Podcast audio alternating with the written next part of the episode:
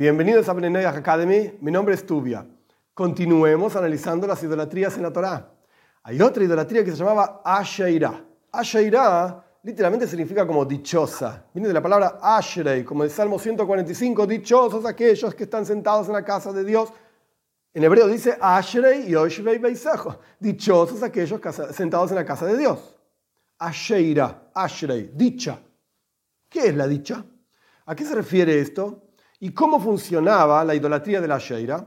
Pues era un arbolito. Era un árbol que la gente lo determinaba para hacer idolatría y ponían ahí abajo un altar y ponían diferentes cosas que entre paréntesis, por lo menos en la Argentina, se encuentra de tanto en tanto unos arbolitos que tienen como unas banderitas rojas y tienen como un altar y unas cosas ahí adentro. Esto es idolatría total, 100%, lo llaman el gauchito, no sé cuánto, no quiero ni decir todas las palabras, pero sea como fuera, esto es el mundo de Argentina, hay que tener extremo cuidado y lo interesante es que nuestros sabios ven en la Torá que la Torá nos manda incluso apartar nuestros ojos y nuestros pensamientos de este tipo de cosas. Si uno va por la ruta, por la autopista, lo que sea, y de repente ve estos arbolitos con las banderitas rojas y con las cosas rojas, es idolatría, no hay que mirar ahí. Ay, bueno, uno vio y... Ok, no estoy diciendo que tenés que caminar así por la autopista o por la calle, te vas a chocar con todo el mundo, vas a ser un tonto. Pero no hay que desviarse tras esas cosas. Ok, Cerramos paréntesis con el gauchito, etc. Seguimos con el concepto de la Asheira. Era este arbolito, etc. Pero básicamente lo que representa es el servicio espiritual a la luna. Esta es la cuestión. Porque la luna dicen que tiene que ver con las mareas, dicen que tiene que ver con las plantas. Esto está incluso en la Torá también. Del, calor del sol crecen las plantas, de la influencia de la luna crece el mundo, el mundo también. Ok, ¿Qué significa esta cuestión de la luna? ¿Qué es la luna? La luna por excelencia es el receptor absoluto. La luna no tiene luz propia. La luna refleja la luz del sol. Un poquitito de ciencia. Esto representa una persona que lo único que quiere en el mundo es recibir. Give me, give me, dame, dame.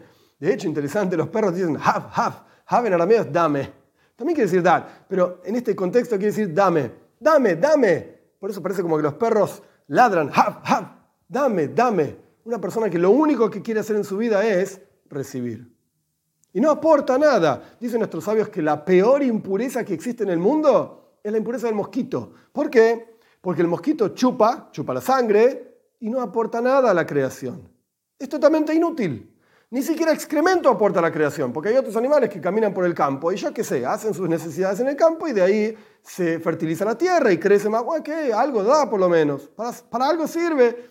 La persona que representa solamente, que quiere solamente recibir. Recibir, recibir. Yo estoy acá para que me sirvan a mí y para que me den a mí. Dios me tiene que dar a mí, mi, mi marido me tiene que dar a mí, mi esposa me tiene que dar a mí, mis hijos me tienen que dar a mí.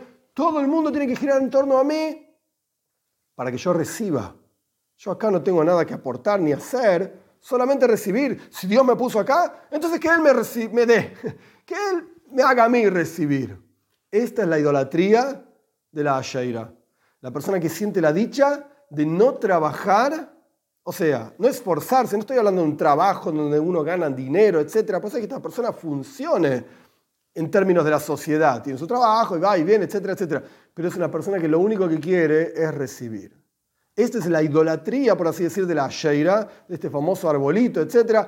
Lo único que quiere es que denme, denme, hab, hab, dame, dame. Al final, sos como un perrito que lo único que hace es ladrar. Hay que ser extremadamente cuidadoso, que a pesar de que son nombres de idolatría que aparecen en la Torah, y yo que sé, de antigüedad, cada uno de ellos tiene una expresión en nuestra vida en particular y debemos cuidar de que nosotros no vivamos la vida como, entre comillas, haciendo, viviendo esos tipos de idolatría, el peor, el marculis, el Baal, la Sheira. Tenemos que cuidarnos de muchas cosas, aparentemente no son solamente siete preceptos, así nomás, eh, no hagas idolatría. Hay muchísima profundidad en cada uno de estos preceptos, como venimos estudiando sobre uno de ellos nada más, ya unas cuantas clases.